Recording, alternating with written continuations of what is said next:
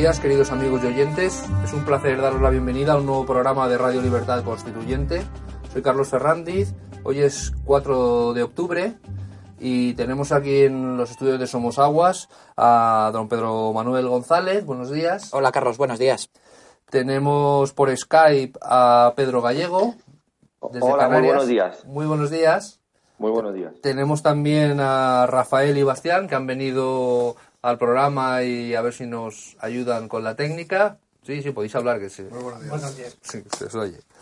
Y como siempre a don Antonio García Trevijano. Muy buenos días. Buenos días, amigos.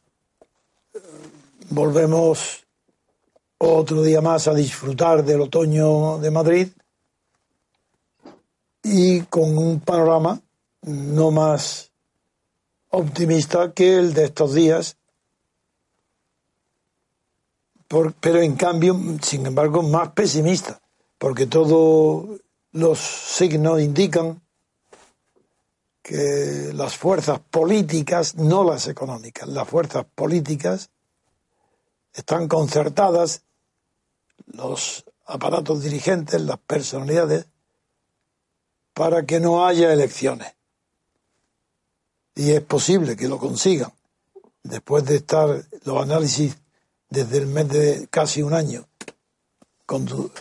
llevándonos de la mano a ver el panorama clarísimo de que era imposible ninguna solución partitocrática sin nuevas elecciones, ahora sin embargo, después de la crisis del PSOE, ya veremos al entrar en los análisis, como siempre, es el periódico El País el que señaló el camino de la transición. Cuando yo estaba en la cárcel apareció el primer número de la traición, el que siguió el PSOE y Felipe González ese camino. Y como hoy vuelve a señalar cuáles, cuáles son los obstáculos que a juicio del país se oponen a que la traición se consuma para otros 40 años más. En fin, vamos a dar, devolver la palabra a Carlos para que presente a, Pedro. ¿Está en Las Palmas? ¿Dónde está? Sí, estoy en Las Palmas. Ah, en Las Palmas. Bueno, pues entonces el primer punto del orden del día para hoy, y a lo mejor el único, lo, voy a resumir como he nombrado en el editorial del país. Todo el mundo percibe que estamos atravesando unos momentos críticos para el régimen de poder establecido después de la muerte de Franco con la llamada transición. Estamos en un momento crítico porque la misma propaganda que ha hecho del PSOE la columna vertebral de España pues figuraros, si el PSOE se hunde, la columna vertebral de España se hunde también.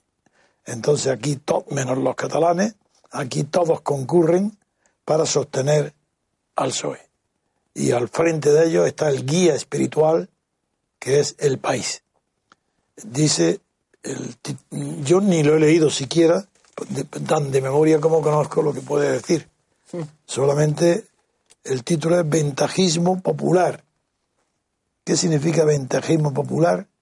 Pues que el Partido Popular es un ventajista. Ya veréis por qué.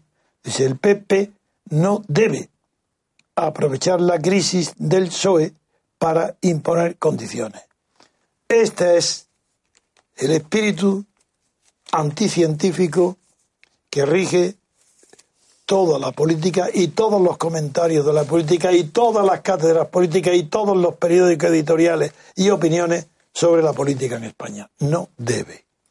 Pero ¿desde cuándo la política es una cuestión de deber? La política es cuestión de poder, es una relación de poder. Y la obligación del PSOE es de machacar al PSOE hasta aniquilarlo. Cada palabra que digan los del PP, como dicen siempre, compungidos. No nos alegramos, necesitamos un, un PSOE muy fuerte. Sin un PSOE fuerte, a la derecha le conviene un PSOE muy fuerte. Hombre, para que cómo le va a convenir a la derecha un, un PSOE muy fuerte si todos los partidos son de derechas, porque son todos estatales. Sí, sí, claro, un partido estatal es forzosamente de derechas. salvo que fuera soviético y tampoco sería de izquierda, porque sería burócrata. Y la burocracia siempre es de derecha. No hay libertad. Donde no hay libertad, ¿cómo va a haber derechas? De izquierda ni imposible. Pues bien, vamos a empezar con el análisis. El análisis es que la relación de fuerzas indispensable para comenzar todo análisis político, lo primero que hay que ver cómo está la relación de fuerzas entre los partidos estatales. Después de ver cómo está esa relación de fuerzas, hay que ver qué consecuencias puede tener en el futuro inmediato y en el futuro lejano la tendencia de esas fuerzas, si van aumentando o disminuyendo.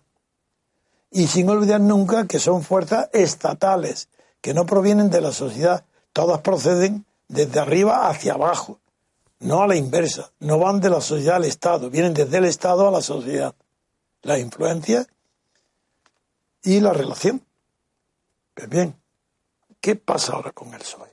El PSOE está prácticamente destrozado, pero sigue siendo un partido del Estado, financiado por el Estado, apoyado por el Estado, con condición de órgano del Estado. Por tanto, crisis del PSOE, crisis de un órgano importante del Estado. La importancia no está dada por el número de afiliados que tenga. No, como exactamente igual que la importancia de la fuerza de las cortes franquistas no venía de la fuerza que tuvieran en la sociedad los diputados, sino de la fuerza que tenía Franco, porque todo era emanación de Franco. Bueno, y hoy, hoy, todo es emanación del estado de la transición. Aquí no hay fuerzas autóctonas que salgan de la sociedad, todas han venido de arriba a abajo. Y el único que ha salido de abajo es Podemos. Por eso ha trastornado el gallinero. Es un gallo que se ha presentado en un gallinero sin, que nadie le invite. Y, y el revuelo que ha organizado es que todos están revoloteando de un lado para otro porque está Podemos. Pero Podemos no procede del Estado, pero ha hecho las oposiciones y ha ingresado en el Estado. Hoy Podemos, al recibir las subvenciones del Estado, apoyar la monarquía y seguir las mismas pautas que todos los demás, ya se ha convertido por ingreso, por oposición, en un partido estatal como los demás. Por eso no hay posibilidad ninguna ni de ruptura ni de revolución. Eso es imposible. Ni pacífica ni violenta. Eso es imposible. Veamos, continuando el análisis para profundizar cada vez un paso más. El paso ahora, vamos a ver, el PP dice no debe aprovechar la crisis del PSOE. ¿El PSOE está en una crisis? ¿Qué crisis? ¿De pensamiento? No lo es. Porque no lo ha tenido nunca. Pensamiento original del PSOE, ¿cuándo lo ha tenido? ¿Cuándo? ¿En sureste? ¿En Toulouse? ¿Con Llopis? ¿Cuándo? ¿Qué? El pensamiento del PSOE es un pensamiento socialista enemigo del comunismo. El socialismo era hacer todo aquello para cerrarle el paso al avance del comunismo. Claro que sí, su cliente era la clase obrera. Y por tanto, sí, pertenece formalmente al abanico que corresponde a la izquierda. Pero se dice que lleva un partido, el PSOE, con 100 años. Bueno, 100 años es posible que como larva haya estado, pero ha dormido mucho tiempo. Debía ser la, eh, princesa dormida en el bosque. Porque ¿quién, ¿quién le ha dado el beso para despertar al PSOE durante los 40 años de silencio durante el franquismo? No solo silencio, sino para que aparezca un tal Isidoro, que sea el Felipe González futuro. ¿Qué ha pasado? ¿Quién le ha dado el beso? Pues se lo dio la socialdemocracia alemana. Lo besaron y, los despertaron y pusieron a Felipe González renunciando al marxismo, renunciando a la OTAN, renunciando a todos los valores de la izquierda. Ese, claro, pero eso no ha vertebrado a España. España estaba vertebrada antes de que el PSOE se incorporara a la columna vertebral. No, no, desde el PSOE ocupa el puesto que ocupa después del golpe de Estado de Tejero. Antes no. Son momentos, lo digo siempre, es que lo he vivido. No tengo que consultar con ningún historiador. El PSOE pasa a ser el, uno el referente principal junto con la derecha heredera directa del franquismo, después del golpe de Tejero. Antes no, antes el héroe era Suárez. ¿Cómo va a ser Felipe González? ¿De qué? Ni, ni contribuyó decisivamente a nada, salvo a la monarquía. Sí, sí, porque a él, Felipe González, Alfonso Guerra, junto con Abril Martorell, ahí tuvieron un papel decisivo, no, porque las fuerzas políticas estaban ya distribuidas a la muerte de Franco.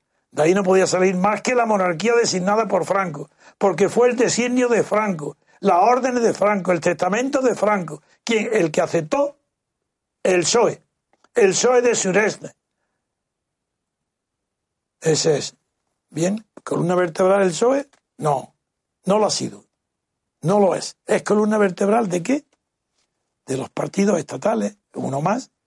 A partir, claro, a partir del golpe de Tejero, del 23 de febrero, ya se reconstituye un equilibrio de fuerzas nuevo en España. Y adquiere un protagonismo enorme el PSOE de Felipe González, porque está apoyado por Alemania, la socialdemocracia, porque es el instrumento del que se vale la CIA, también y Estados Unidos, para, para que España entre en la OTAN. Por eso hoy se rasgan las vestiduras, que los de Podemos apostados en la calle de Ferraz, en la puerta, pues griten a Felipe fascista. Eso es normal. Lo raro es que durante 40 años le han gritado héroe demócrata a Felipe González. Decía Granchi, y lo he repetido muchas veces aquí, que para ver si un dirigente de la clase de la izquierda, es decir, de la clase débil, de la clase obrera, en definitiva, o de las clases medias bajas, para saber si ha sido su mandato ha sido digno, leal e histórico, decía Granchi, basta con observar si ese líder, llamado líder o jefe de la, político de la izquierda, ha subido su nivel de vida personal exactamente igual que la clase obrera a la que representa. Está la clase obrera española y la burguesía pequeñísima española y los empleados. Han subido con relación a, los años del mandato de Felipe González. Han subido el nivel de su vida, su nivel eh, de relaciones, de poder, de expectativas de futuro. ¿Ha subido la clase obrera igual que Felipe González? ¿O Felipe González se ha puesto de amigo de los, primer, de los hombres más ricos del mundo, casado con la Jet, viajando en la Jet? Este, y este hombre continúa siendo un oráculo en el PSOE, ¿sí? Esa es España. Ese es el PSOE. Pero con una vertebral nada porque la columna vertebral es la que ha constituido al PSOE franquista. La columna vertebral es el Estado franquista. Y es verdad que en la República el Estado español no tenía la fortaleza que tenía cuando murió Franco. El Estado español a la muerte de Franco es un Estado ya moderno, o por lo menos con rasgos de modernidad grandes, de servicios públicos, de seguridad social, algo ya está dibujado. Pues de eso que eh, eh, termina de. Pero de eso que destruye Suárez al, meter dentro de ese Estado que estaba en un desarrollo organizativo hacia la modernidad, Suárez mete dentro las autonomías, el café para todo, y destruye el Estado. Porque las autonomías son estatales, son órganos del Estado, igual que los partidos. Y figuraros en qué momento nos encontramos hoy. Uno, una crisis radical de raíz, de origen del PSOE. Porque Pedro Sánchez ha sido un inconsciente. Se creía que el PSOE es de izquierda. Y él ha actuado creyendo que estaba en un partido de izquierda. Y que en ese partido se respetaban los deseos de las bases, los militantes, los obreros. Figuraros qué tonto era. Y claro, ha tenido el resultado que se esperaba, que lo han echado. Pero es que eso coincide en el mismo momento donde Cataluña, que también forma parte integrante del Estado de España y del Estado español, se subleva y el PSOE, el ISETA, pues se pone de acuerdo con Sánchez y ahora está coqueteando con un Estado federal, pero que en realidad para ser absorbido y comido por los separatistas catalanes. Es decir, el PSOE está siendo acusado por las bases militantes de fascista por, por haber sido derechista y, haber, y haberse suprimido una esperanza ilusa, pero ellos no lo sabían, querían que era verdadera, con Pedro Sánchez de tener un gobierno, como le llamaban, de cambio. Y además, con España, con un partido socialista catalán favorable, favoreciendo y tendiendo y ayudando a la independencia y separación de Cataluña. Esos son los dos rasgos característicos del momento actual. El PSOE, que tiende a volver a ser columna vertebral nunca, sino un funcionario del Estado como partido y que tiende también a combatir en su seno la, la jaula de grillos que hoy es el PSOE, con un ISETA que representa el PSOE catalán, que no solo quiere apoyar a las bases militantes, es decir, a la izquierda, para decidir si hay o no votación de investidura y si el PSOE va a apoyar o no va a apoyar a Rajoy, que lo va a apoyar, sino que además en Cataluña el tema ya, la petición de penas de fiscales Arturo Más son ridículas. Figuraron lo que importa más que le inhabiliten 10 años. ¿Acaso es que para mandar en Cataluña la separación tiene que estar habilitado para ocupar un cargo? Desde su casa y sin cargo ninguno puede dirigir perfectamente la separación absoluta de Cataluña. Veamos eh, un momento de descanso para que, que Pedro y los demás puedan introducir temas nuevos y que yo dé un giro al segundo tema que hablemos. Así que. Muy bien, pues hacemos una pequeña pausa y volvemos enseguida.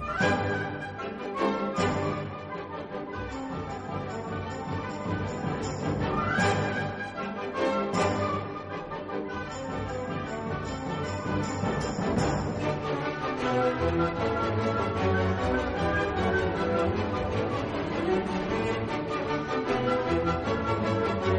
you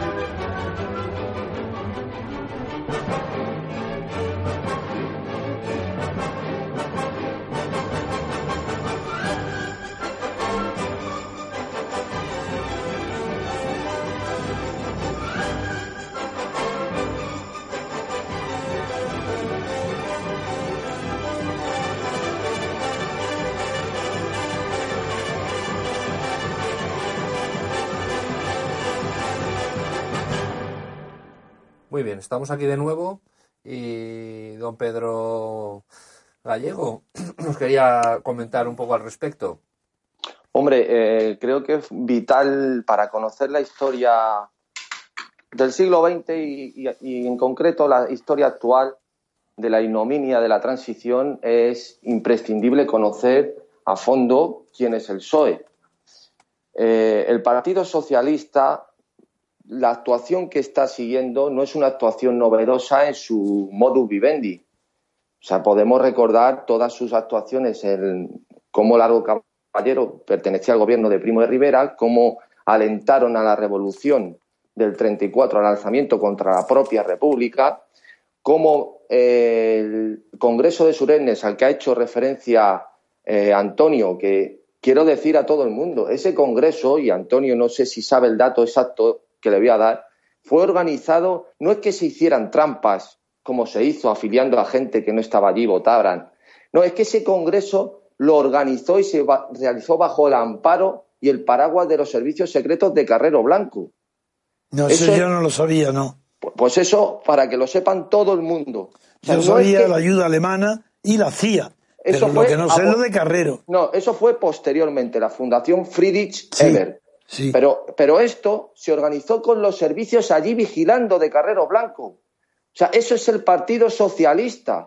Ese es el Partido Socialista. De Felipe González. De Felipe González. Eso para que lo sepa todo el mundo. Es que esto deberían levantarse por la mañana y desayunar con esto, para que la gente se entere lo que es el Partido Socialista. ¿Y qué fuente hay para conocerlo de Carrero? Hombre, por Dios, esos están todos los archivos. Eso hay multitud de historiadores que han sacado los archivos y que eso está más que constatado. No es un rumor, ni una noticia, ni es una. que yo lo que he vivido no busco nunca fuentes porque yo lo he vivido por eso, por eso, eso por no lo sabía yo. Pues que lo sepas. Que eso, en aquel momento no lo sabíamos nadie. Claro, por supuesto. Ni el Partido Comunista, no lo sabíamos nadie. Pues que se sepa ya que eso se organizó y se orquestó bajo el paraguas y el abrigo de Carrero Blanco. Eso es Felipe González. Eso es Alfonso Guerra. Los de la chaqueta de pana. Orquestando y traicionándote a ti por un lado, Antonio, y acostándose en la cama con Carrero por el otro. Esos son los salvadores de España. Bueno, ¿qué está ocurriendo en el Partido Socialista hoy, a día de hoy? Pues no pasa nada más que lo que tiene que pasar. Están completamente atemorizados de unas terceras elecciones en las que prevén un ascenso y, un, eh, una eh, que les absorba completamente Podemos y prefieren eh, conservar lo que le queda de resquicio de poder ahora y no arriesgarse a unas terceras elecciones. Y ante eso se matan entre ellos mismos. No voy a, no voy a decir como hermanos porque hay ni, hermanos ni compañeros. Eso es el Partido Socialista en estado puro. Y no puedo, eh, mm, no puedo dejar de comentar esta noticia. No sé si Antonio sabes quién es Álvarez del Valle. Hombre, ¿Cómo no, lo vamos a ver? Las figuras históricas, esas las conocemos todos. Bueno, pues sabes que Álvarez del Valle fundó el FRAP y se le retiró el carnet de socialista junto a Negrín en el 46. Pues ¿sabes quién le readmitió en el partido a sabiendas de todo esto? José Luis Rodríguez Zapatero. A eso yo no lo sabía tampoco. Pues otra cosa ¿eh? para el tintero. Esto es el, eso es el Partido Socialista. Cuando la gente se asusta de que Podemos eh, no promueve, sino que respeta y que, que, mm, eh, que, tengan derecho a decidir los catalanes, yo es que me, carcajeo, me carcajeo porque eso es un chiste comparado con lo que son capaces de hacer los socialistas. Los socialistas, con tal de gobernar, son capaces de darle, hacer hasta una línea maginota a los catalanes para tenerlos contentos. O sea, lo de los socialistas es que es la ignominia elevada a la máxima potencia, ¿no? Es que no tiene parangón con ningún partido político. Y ahora están asustados diciendo, Antonio, leo también en el país, que están asustados porque el PSOE se está podemizando. O sea, se asustan por... Esas son, ese es el Partido Socialista. O sea, es que yo, no entiendo cómo la gente todavía tiene dudas o salen... salen no, no, no, pero vamos a ver. Eh, si después de 40 años de franquismo el pueblo español es tan ignorante que no quiere la ruptura pacífica del franquismo para conquistar las libertades y prefiere aceptar el franquismo en su monarquía, eh, su partido, Suárez, jefe de la... Es que se dice pronto que, que el mundo es como si ahora hubiera triunfado en Colombia el tratado de paz con la FARC. Si en vez de haber salido no, sale el sí triunfante, con el 80 y el 90% de los votos a favor. Esa ha sido la transición española. Exactamente, y como si en Colombia hubiera ganado el sí con un 80 o un 90%. Eso es España, la España actual, la vergüenza, el deshonor, la inmoralidad pública, eh, admitir una monarquía designada por Franco. El jefe de la falange, primer ministro Suárez, un héroe nacional, su nombre en los aeropuertos, las carreteras, todo. El hombre que ha construido España. No Felipe González, Suárez. ¿Y quién es Felipe González? Un chiquillo de Sevilla con, que, que simula ser de izquierda, que se viste de pana, que engaña a millones de españoles, porque no le interesaba más que el dinero y eh, ser arribista en las clases sociales. Admira a la clase adinerada quiere ser escodearse con ellos. Lo que admira es el dinero y, el, y, la alta sociedad. Y él quiere estar como una parte de la alta sociedad y lo ha conseguido. Claro, otra cosa es que eh, lo que se ve que es una persona sin, sin clase ninguna, sin educación y sin cultura. Si Felipe González es un ignorante total, si no tiene cultura ninguna, es un hombre que no ha estudiado ni leído nada importante en su vida. Eso, eso es España. Bueno, pues son la FARC, el Tratado de Paz de Colombia, esa es la, ese ha sido el triunfo de ellos en la transición española. Esa ha sido. Y en la figura clave de la transición española, Felipe González. Es decir, el traidor a la libertad política que todavía no hay en España. Sí, ¿cómo? ¿Cómo me atrevo yo a decirle a tanto catedrático, tanto periodista que no hay libertad política? Pues no la hay, señores. Porque libertad política solamente puede venir de abajo hacia arriba. Y aquí todo lo que hay vino de arriba hacia abajo. Y lo que hay son libertades otorgadas, derechos individuales, libertades personales. Y lo mismo que vienen se van y no pasa nada. La sociedad continúa lo mismo, es de Franco la misma. ¿Qué más da que haya libertades o no si es igual? Bueno, Antonio, a propósito de, la, de, lo que has comentado de la FARC, pues de rondón voy a decir lo siguiente. ¿Os acordáis cuando el Tribunal Supremo declaró eh, ilegales las 254 listas de Bildu en, en, la sentencia del 2011? Sí. Pues a los cinco días, el Tribunal Constitucional, por seis votos a cinco, revirtió ese resultado y las Sí. legalizó. Sí.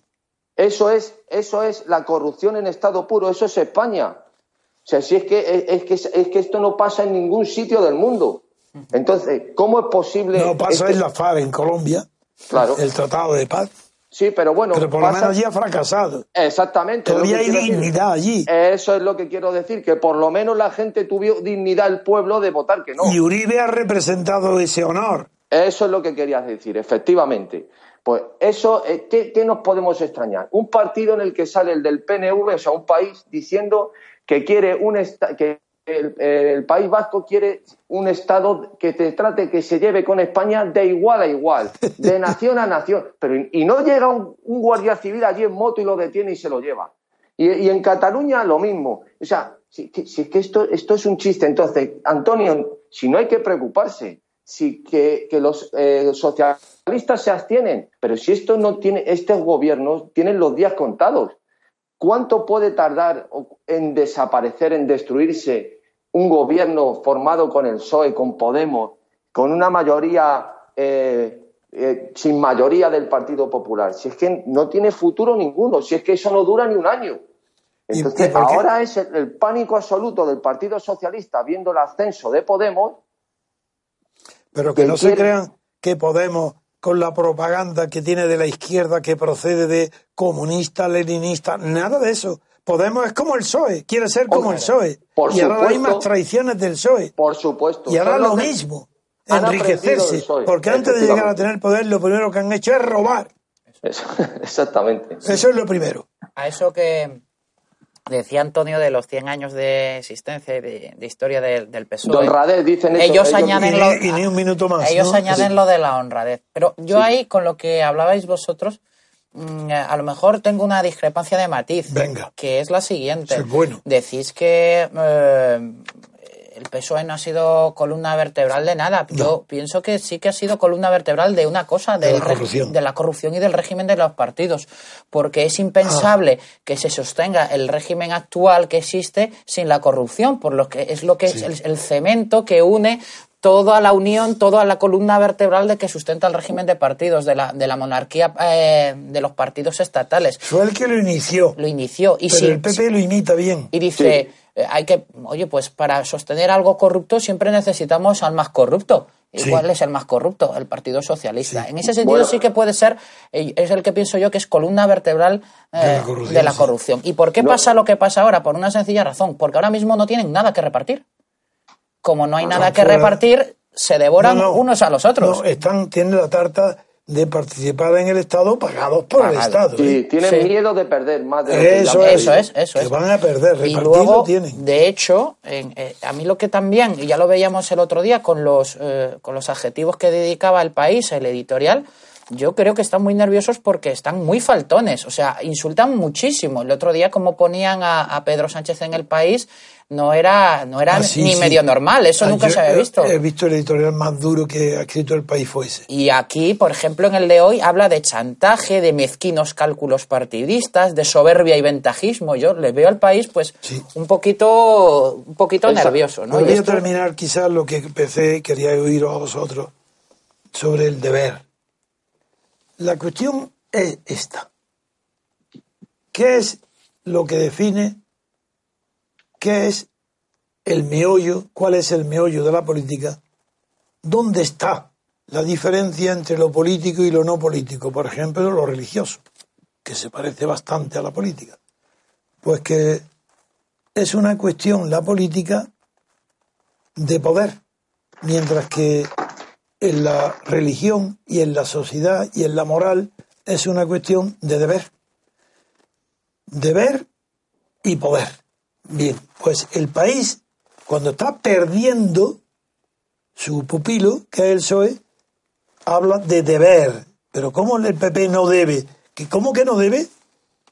Si lo más parecido que hay a la política es una batalla militar, si lo más parecido, y quien ha leído Clausewitz sabe perfectamente que el arte militar y el arte de la guerra y el arte de la victoria es perseguir, no conquistar el territorio, sino perseguir al enemigo hasta su aniquilación.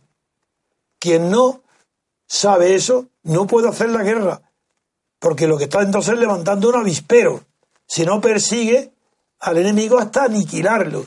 Bien, el PP estaba obligado políticamente a aniquilar al PSOE ahora, darle el golpe de muerte, como en una tiene la puntilla, está moribundo, está no ha sido toreado. Bueno, pues el PP tiene la obligación política de darle la puntilla. Si no lo hace, no tiene ningún sentido de la política ni del deber político. Lo que tiene entonces que compasión, eh, que no se atreve a, aprovechar de la victoria, si además no ha tenido victoria ninguna. es el PSOE el que se, se suicida él solo por la ambición sin límites de Pedro, el último secretario general. ¿Por qué no? Porque digo, no es que sea un, cuando digo que es un hombre de los más tontos que ha habido en la política, no es porque sea mm, menos inteligente, por ejemplo, que Felipe González. Es simplemente que Felipe González sabía dónde iba la política, que era a subir él personalmente adquiriendo un poder y no podía enfrentarse con las clases superiores. En cambio, este Sánchez no sabe lo que es la política. Es más zapatero. incluso Zapatero tuvo cuidado, porque navegaba, pero este no, y este quiere ir a las bases militares y enfrentarse con la clase dirigente española y con la clase gobernante española. Pero eso tiene menos inteligencia que Podemos, porque Pablo Iglesias tiene una apariencia de ferocidad que no la tiene porque él, mientras crea que está ganando, sí quiere aprovecharse la victoria. Ahí sí sabe. La elección de Clausewitz la ha aprendido. Pero tan pronto como cree que tiene una posición de ventaja, como cuando creía que podía formar el gobierno de Pedro Sánchez en la primera investidura fallida, cuando decía todas aquellas locuras, ahí tenía sentido porque quería perseguirlo. Y cuando ha visto que no, se hunde porque no tiene moral política, lo que tiene, lo que tiene es moral de aprovechamiento. Está harto de no estar corrompido tanto como los demás. Quiere estar en el poder para corromperse tanto como Izquierda Unida, tanto como el PSOE. Y eso es lo que busca Pablo Iglesias, dominar en el Estado. Por eso decía que se conquistaba el cielo con una metra, no sé cómo, no me acuerdo. Al asalto, al asalto. Al asalto. Sí, porque no, porque no sabe lo que es la libertad. No conocen lo que es la ni un solo comunista en España sabe lo que es la libertad política. ¿De quién pueden aprender lo que es la libertad si el propio Lenin le dice a Fernando de los Ríos que le pregunta la libertad y dice, ¿la libertad para qué? Pues en efecto, ¿para qué quiere la libertad Pablo Iglesias? Ni para qué quería la libertad Pedro Sánchez. No, no, lo que querían es una revancha levantada por Zapatero. La idea de la revancha nace en Zapatero. Y es que ya está bien de que los vencedores de la guerra civil lleven 40 años explotando y gobernando España después de la guerra. Y no les basta con que esa derecha, de la que forma parte, como es natural, Felipe González, esa derecha franquista, sí, neofranquista, haya permitido la corrupción también de la izquierda, del Partido de Izquierda Unida y del Partido Comunista. Está corrompido todo. No les basta. Quieren ellos ser los que distribuyan la renta per cápita de la corrupción. Y eso solamente se hace desde el gobierno. Y eso es Pablo Iglesias. El miedo que hoy tiene, que hoy tiene el PSOE a unas, a unas posibles elecciones está en que está seguro que será ya sobrepasado por Podemos. Como, como, dije ayer, ahora los dos beneficiarios del hundimiento ante la opinión pública del PSOE, que ha manifestado lo que es. No ha habido nada nuevo.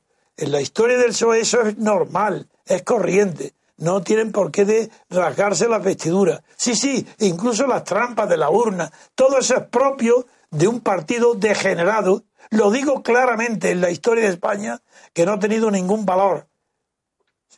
Y aquí en la transición, ¿qué valor ha tenido? Claro, los que apoyen la transición, el PSOE es un ídolo.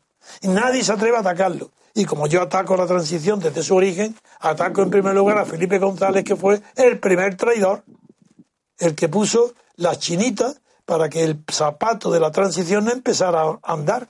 Ese fue Felipe González, el primero. Y hoy, que eh, viene a darnos lecciones el, el país, el mismo que hunde la posibilidad de la libertad política en España, la posibilidad de que sea la libertad la que determine una constitución moderna para España, la que hace que cuando ya no era necesario, España imite la partitocracia italiana, con fundamento en la doctrina alemana, pero sí que ese amalgama ha sido lo que ha hundido a España para mucho tiempo. Y ahora volvemos a estar donde empezamos. ¿Qué hacemos ahora? De momento, en, en las elecciones van a provocar que no haya nuevas elecciones. Cuando era nuestra esperanza, más elecciones, sí, sí, para que el pueblo español se despierte de una vez y sepa la naturaleza de, la clase política que tiene. Y le escupa, le escupa la cara una clase corrompida. ¿Qué es esto de seguir eh, dándole los votos? Pues claro que digo, permanentemente digo, que el que vota pues está apoyando la corrupción y me dice mucha gente, pero eso no es una buena táctica, porque si usted está diciendo que, la, que los que votan y sostienen este partido son los responsables de la corrupción o son idiotas y no saben lo que hacen, nadie lo va a seguir porque le estoy, pero, pero si lo que hay que decir es la verdad, ¿cómo es posible que se confíe en la habilidad que quieren que diga qué? Yo tengo que decir la verdad. Y si eso retrasa el triunfo de la libertad y la verdad en España otros 25 años más, que lo retrase. Nunca a costa de la mentira. Sea la que sea. Es imposible que dejemos aquí en esta radio decir que el pueblo español está atontado. Porque eso de qué es eso de tener un 33%, un tercio, un 40%. Tenía que votar menos de la mitad del censo. Tenía que haber una abstención como en Colombia por lo menos un 60%. Y si no la hay es porque en España la mayoría del pueblo español todavía no ha alcanzado la dignidad, es decir, la mayoría de edad. Son menores niños que requieren estar tutelados. No hablo ya de que la corrupción económica, hablo de la corrupción moral, que no tienen confianza en sí mismos, que son como niños, que primero tuvieron a un padre llamado Franco y quisieron estar bajo sus órdenes. Y luego cuando murió Franco lo convirtieron en su abuelo. Y el nieto preferido de Franco se llamó Isidoro y ahora Felipe González, nieto de Franco. Y a eso lo alabáis. Se pasea por los salones con un aire de superioridad que no, que no revela más. No es tonto, no es un hombre, yo no, lo estoy diciendo. Es peor todavía. Si cuanto más listo sea, más peligrosa es su traición y más efectos duraderos ha causado. Quiero la libertad para España, quiero la democracia. ¿Qué lenguaje creéis que yo debo utilizar? la seducción para no ofender a los que votan. A mí que me importa a los que voten. Yo estoy pensando en la libertad y la verdad. Y de eso no me apartará nadie. Y si es que no soy político, a vuestra usanza, pues no lo seré. Pero bien que lo era cuando luché contra Franco. Bien que me sigue ahí todo. Y todos los partidos. Entonces si era político y hoy no. Decía la verdad entonces y la sigo diciendo hoy. La misma. No cedí ante Franco y no cedo hoy ante la mentira de los partidos estatales. Quiero una sociedad civil libre, para que de ella surja una sociedad política libre y, que ahí surja una constitución española libre, que sea, que no ponga deberes, que ponga derechos políticos, pero no deberes políticos. ¿Qué, ¿Cómo puede haber deber? ¿Qué significa deber? Eso es una cuestión moral, religiosa, pero no política. La política da derechos. El deber es natural. un ciudadano sin deberes que no tiene sentido la ciudadanía. Eso es natural, eso no hay ni, que imponerlo. En fin, Pedro Gallego, a ver qué comentario tienes que hacer. No, pues simplemente para terminar, que esto es, eh, pues esto es eh, inagotable, todo lo que es el, daño terrible que ha hecho el Partido Socialista a la nación española, la nación sobre todo como nación política y como nación histórica, pues falseando su historia, diciendo que es discutida y discutible. Pero ha nombrado antes Pedro Manuel, ha nombrado al, a la bicha, que siempre se lo saltan, es como, es como un número primo, lo saltan, ¿eh? como solo es divisible por uno y por el mismo, pues como da problemas, que es Zapatero. Así. Zapatero, Zapatero, utilizando palabras que le, y conceptos que le gustan mucho a don Antonio, que es de teoría de la ciencia, que es el que hace y produce un cambio de paradigma en la historia contemporánea de España. O sea, no se entiende lo que pasa hoy en día sin Zapatero.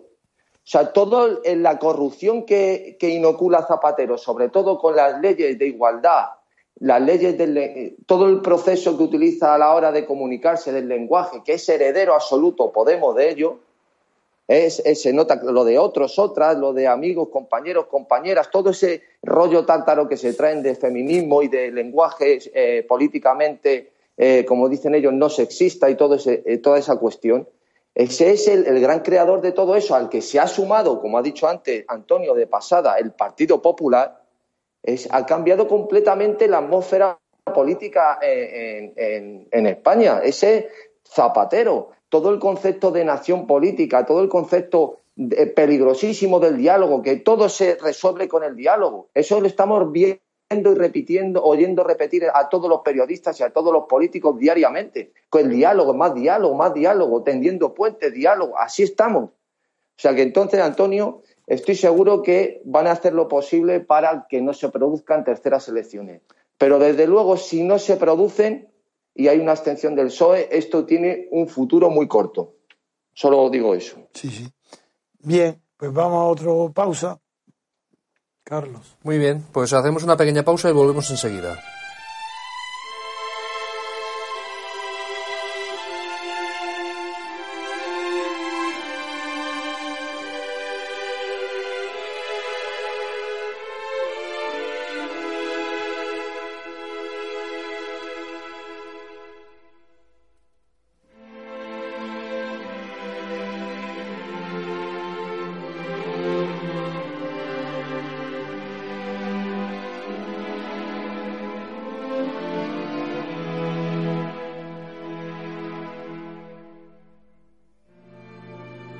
Pues estamos aquí de nuevo y ahora Pedro Manuel González nos va a comentar unas noticias judiciales. Sí, sí bueno, eh, el diario Expansión ha sacado una noticia que creo que es muy interesante sobre las nuevas prácticas de los macrodespachos, los, los bufetes eh, colectivos que los llaman ahora, y cómo um, se están orientando a, a, a captar eh, valores humanos pues eh, donde entienden que es más útil para un desarrollo que ha transformado la práctica de la abogacía en una práctica puramente mercantilista. Y lobista. Y lobista, lobby, exactamente. Lobby, lobby, lobby. Eso es, que es en los políticos. Concretamente, mmm, titula así, los bufetes buscan en la política socios para sus prácticas estrella. Habla, por ejemplo, del fichaje de la exministra socialista de Defensa y Vivienda, Carmen Chacón, que se ha incorporado a un macrodespacho al de Ramón y Cajala Abogados en calidad de socia. Eh, la noticia recoge cómo los despachos de abogados, los grandes despachos de abogados, están aprovechando la incertidumbre política nacional e internacional para tomar posición en el mercado con la incorporación a sus filas de ex altos cargos políticos. No ha sido eh, el de Carmen Chacón el único fichaje de una firma importante de abogados. También un ministro que fuera de justicia, es decir, un ministro de justicia, atentos, pasándose, exministro de justicia, a, a, las prácticas mercantiles en el terreno de, la abogacía, como ha sido eh, Francisco Camaño, también se ha incorporado a otro macrodespacho de abogados para liderar su departamento de Derecho Público, concretamente CCS, que es un despacho eh, que no lo dice la noticia, pero yo lo conozco porque han sido contrarios míos en algún procedimiento, defienden a las grandes empresas farmacéuticas, como es el caso de Cofares, por ejemplo. ¿eh? Eh, los bufetes entonces están a la caza de socios con, que tengan una capacidad real y rápida de generar negocio. Así lo reconocen. Y en la noticia se dice, citando a Ignacio Bao, que es el presidente de una de estas firmas, que en este mundo legal ya no se dan segundas oportunidades, sino que los fichajes se producen solo si hay una cartera garantizada. Es decir, fichan a un político ¿eh? Eh, que esté, estiman ellos, en una capacidad de generación de negocio que vaya a partir de los 300.000 euros y hasta los 2 millones y medio de euros, dependiendo del tamaño del despacho de abogados. Como conozco de la manera que todo el mundo puede imaginar la profesión, mi profesión, la profesión de abogado, y como he tenido, yo nunca he tenido despachos colectivos, he tenido abogados, pero no socios, eran abogados. Colaboradores. Colaboradores que a los que yo les pagaba un sueldo, unos, eh, sé como nadie, porque he conocido los asuntos más importantes de España, de Europa y de Estados Unidos, y sé muy bien cómo funciona esto. Bien, lo que están haciendo ahora estos despachos de abogados al fichar, al fichar a sus despachos a ministros, eso no, ya no son las puertas giratorias que denuncia Podemos. Esto es más grave aún. Porque tampoco es la práctica del lobby americano, donde los lobistas se inscriben en un registro, tienen responsabilidades y es público y notorio los casos donde actúan. Aquí no. Aquí es que los grandes despachos de abogados pagan, mediante, eso es corrupción, pagan a exministros, cargo del Banco de España, los que han tenido conocimiento y trato directo con las grandes empresas, los que conocen además los trampas, secretos y chanchullos que se han operado en sus profesiones, esos van a los despachos y los, para que los despachos los integren como socios. Eso es más que puertas giratorias. Esas son puertas directas a la corrupción. Condeno por completo esta práctica y solamente el hecho de que personas sin experiencia ninguna ni sepan nada de abogacía entren en los despachos de abogados porque simplemente por los cargos políticos que han tenido, es otra prueba más de que la corrupción en España es la norma y la excepción dentro del régimen de la administración, la excepción es la honradez. Y generalmente la honradez va acompañada de un grado bastante ínfimo de inteligencia. Pero sí lo hay. Pero se considera que en España se es tonto si no se es corrupto. En la sociedad tiene fama de idiota el que no se aprovecha de la ocasión que pasa por delante de sus narices y no la coge. Si hay una cosa, eh, don Antonio, muy curiosa, por ejemplo, que a mí me llama la atención.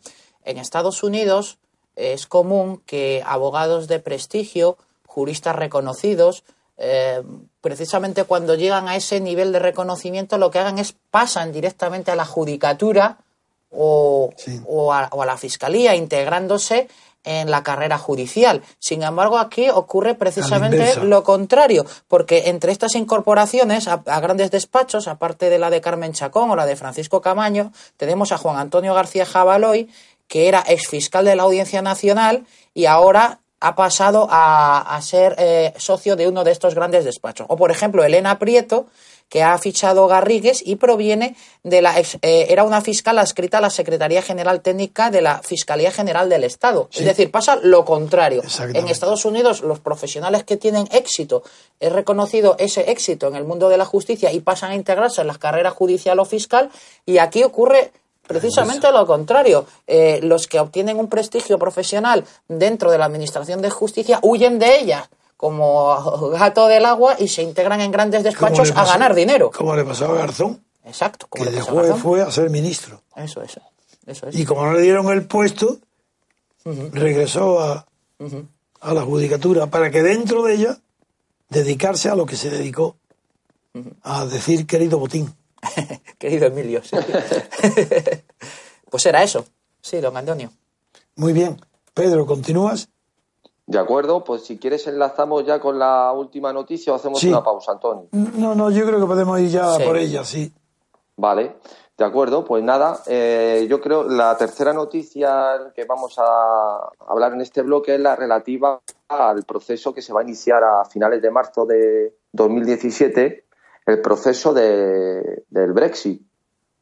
La, al parecer, la primera ministra Teresa May eh, quiere iniciar una serie de contactos informales antes de esas fechas y al parecer se han puesto muy solemnes y muy orgullosos los miembros de la Unión Europea y Juncker ha dicho que de eso nada, que hasta que no empiecen oficialmente las reuniones, no, el proceso, pues que no van a reunirse y que, no, que van a que van a ponerle las cosas duras, cuando ella ha sido la misma, la primera que ha dicho que se que va a, se posiciona a favor de un, de un Brexit duro, entre otras cosas porque no quiere que esté sujeta el control de la inmigración al tribunal de la UE. Claro.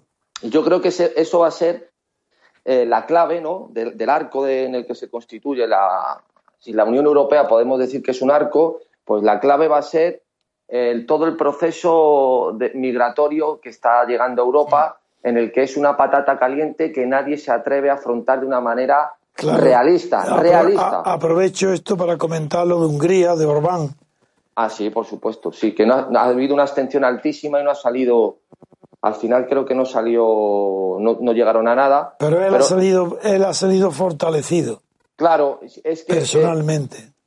el- la cuestión está que todo, y ahora vamos a enlazar con la noticia de, de lo- de los billetes estos de Interrail. La, Oye, oye. la- la cuestión está en que, vamos a ver, hay un problema real, real, que es eh, la- las poblaciones migratorias que están llegando a Europa de países en guerra o de países en su desarrollo, de países en conflicto, de, de lo que sea, O simplemente de migrantes, de migrantes. en busca eso- de trabajo y de vida y de pan. Y de, de todo, Y de- claro. y Uno, como, salud. damos- como hemos dicho unas veces, a, a mejorar su vida, a, a dar un futuro mejor a ellos y a su familia. Otros simplemente que huyen de la guerra, otros de simplemente una persecución religiosa, de, múltiples factores.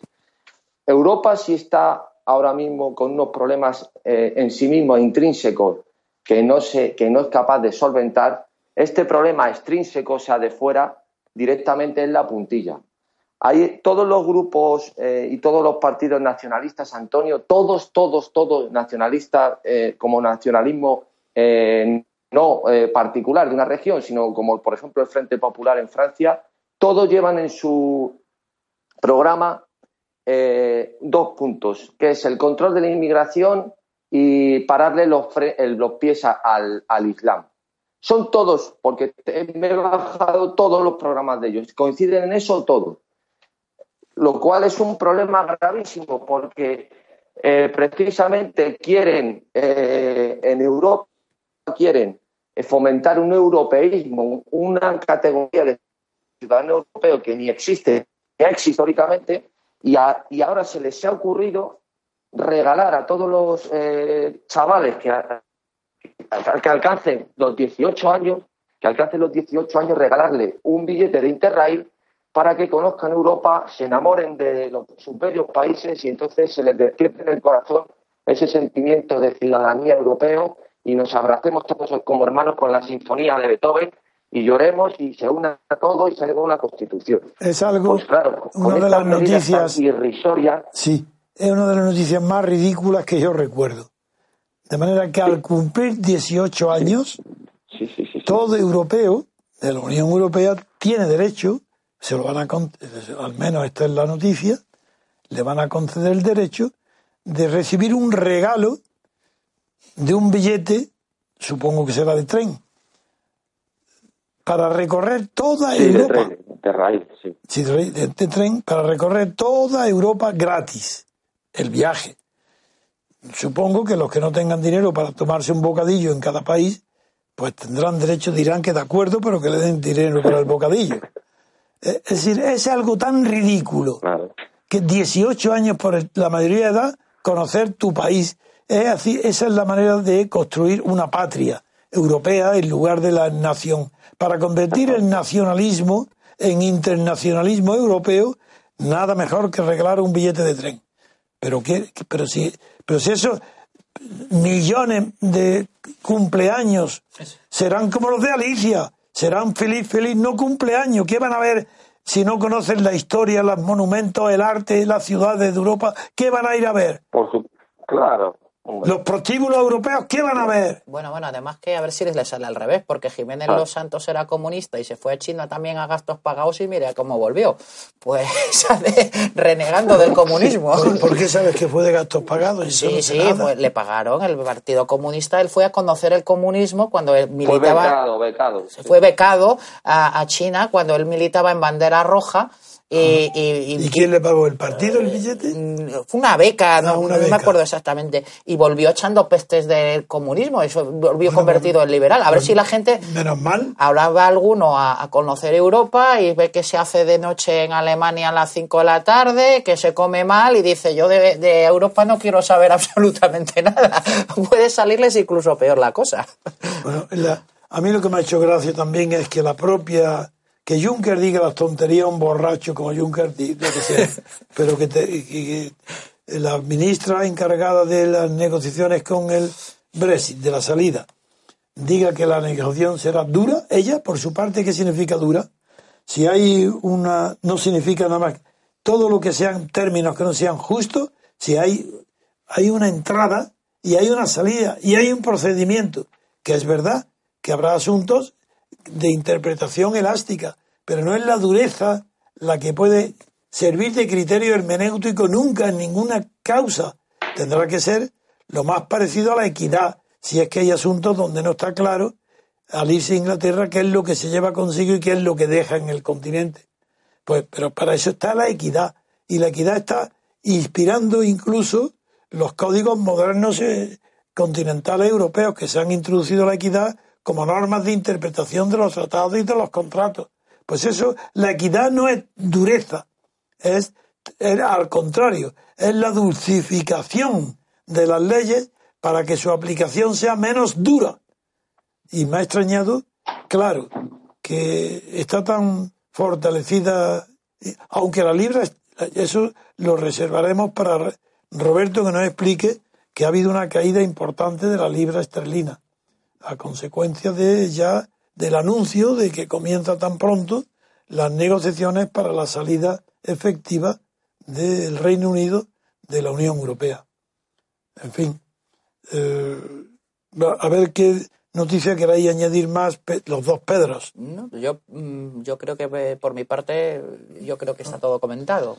Sí, eh, y yo, Y yo- Pedro sí tendrá siempre algo. Sí, me, ha- me ha recordado esto irónicamente, Antonio, o que te gusta mucho la literatura, claro, al viaje a la Grand Tour, a lo que hacían los escritores recorriéndose Italia, Sí. ¿no? como, como, como Goethe, que escribió luego Viaje, Viaje a Italia. Sí. Pues claro, a gente y, Y a la más, chavales. y el más famosa es la de Stendhal, Hombre, claro, que ahí está el síndrome de Stendhal. que La el viaje que- a Italia. Sí, el que hay un, un síndrome que se llama síndrome de Stendhal, Sí. que se, se la- se le atribuye a él, que ante tanta belleza y tantas Sí. obras de arte, pues eh, le entraban como ataques de ansiedad, ¿no? Y hoy en día, pues... No, es curioso. Por ejemplo, Stendhal, antes de su viaje a Italia, él presumía de que él no sabía nada de arte. Y es verdad que no, tenía, no había dedicado tiempo al estudio ni al eh, la crítico del arte. Es verdad, pero él decía que él no sabía nada. Y dentro de que no sabía poco, también es curioso que coincidió con Freud. Porque en la misma observación que tanto Stendhal como Freud le gustaba más, entendían más la escultura que la pintura bastante normal, porque al ser en tres dimensiones la escultura es más fácil de comprender que las dos dimensiones de la pintura. La tercera dimensión es desfigurada y claro, es más difícil de entender. Y cuando, cuando Stendhal, no, cuento la anécdota, que no, la anécdota no, que cuando Stendhal regresa de Italia, resulta que es uno de los mejores expertos para conocer la pintura italiana. Así fue Stendhal. Los comentarios que hizo durante su viaje de las obras de arte italianas. De la pintura, precisamente de la pintura. Pues eso si lo hacen ahora, lo que van a venir los chavales son expertos en donde hay los mejores garitos de copas ¿eh? y discotecas. Eh, después de Saturn van a hacer una, una guía de eso. Porque claro, eh, eh, esperar, tener la esperanza de que hagan un viaje en el sentido cultural y que se enamoren de, de- de- de- de las catedrales europeas y del renacimiento italiano y que entonces se les despierte el sentimiento europeo. A día de Además va a hoy, depender de en qué, durante todas las épocas del año, porque Claro. luego lo- lo- Claro. depende del el, el Mediterráneo en el verano, Claro. pues van a venir como los ingleses Claro. a hacer el balconit este, lo- y las borracheras. este, Sí, sí, sí, sí. sí. Además, cha- chavales que hoy en día son prácticamente analfabetos en historia y en política. Bueno, hay, hay- me, han contado, Antonio, que, que le preguntaron a una chica en un examen que hablara del antiguo régimen. Me lo ha contado un amigo mío que es profesor. ¿Y sabes lo que le puso? Le puso que antiguo régimen era lo que hacía Franco para que las mujeres no votaran. ¿Sí? El anciano régimen. Sí. Eso es lo que, lo que te dice un chaval de ahora de 15, 16 años. En, en- en la- en- yo no sé el sistema que tienen porque yo ya me lío, la ESO o el bachiller, no sé cómo lo llaman ahora. O sea, pero es, es algo completamente alucinante que este, este tipo de medidas, pues como ha dicho eh, Pedro Manuel, lo mismo hasta sus cañas se vuelven lanzas, queriendo fomentar un europeísmo, lo que vienen es renegando porque se creen que van a encontrar en Estocolmo un tablao flamenco y, una tortilla de patatas. Pues para terminar el programa, eh, quiero decir que mi opinión última, no mi opinión, mi criterio último, es referente como es natural a las próximas elecciones, pues todo indica que va a haber abstención del PSOE para que no haya tercera para que no haya terceras elecciones. Todo está a favor de ello. Lo cual se va a crear un clima de crispación a- con relación a Podemos. Ahora dejará de ser peligroso el PSOE y se va a concentrar todas las baterías, salvo en la sexta de televisión, se van a Claro, claro. todas las baterías en el peligro de Podemos. Peligro que, para que lo sepan, por mi parte no participo. Yo estoy deseando, y lo he dicho muchas veces, que si Podemos tiene la oportunidad de triunfar electoralmente y de llegar a tener puestos de mando, pues que lo aproveche para destruir lo poco que queda de pie. Cuanto peor, mejor, ¿no? Sí, sí, también, sí, es una- eso es una frase francesa que los extremos, la extrema derecha y la extrema izquierda se tocan, como decía Muñoz Seca en los extremeños, que los extremeños se tocan. sí. Bien, pues nada más que hasta mañana. Eh, Gracias por vuestra atención y el- deciros nada más que el, el momento para España hay que seguirlo con atención porque es interesante. Aunque sea falso, aunque haya, todo sean problemas de Estado, aunque hay- aquí la sociedad civil no produce nada ni está presente, pero no deja de ser interesante el fenómeno al que estamos asistiendo, que es la destrucción del Estado de partidos. Hasta mañana, amigos. Muy bien. Hasta mañana. Gracias por escuchar Radio Libertad Constituyente.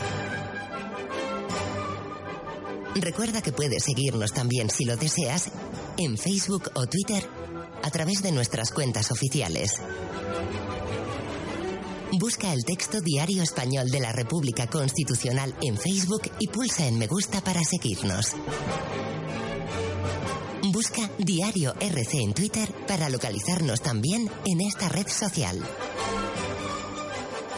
En la plataforma YouTube puedes visualizar información diversa a través de los canales Tercio Laocrático y Libertad Constituyente TV.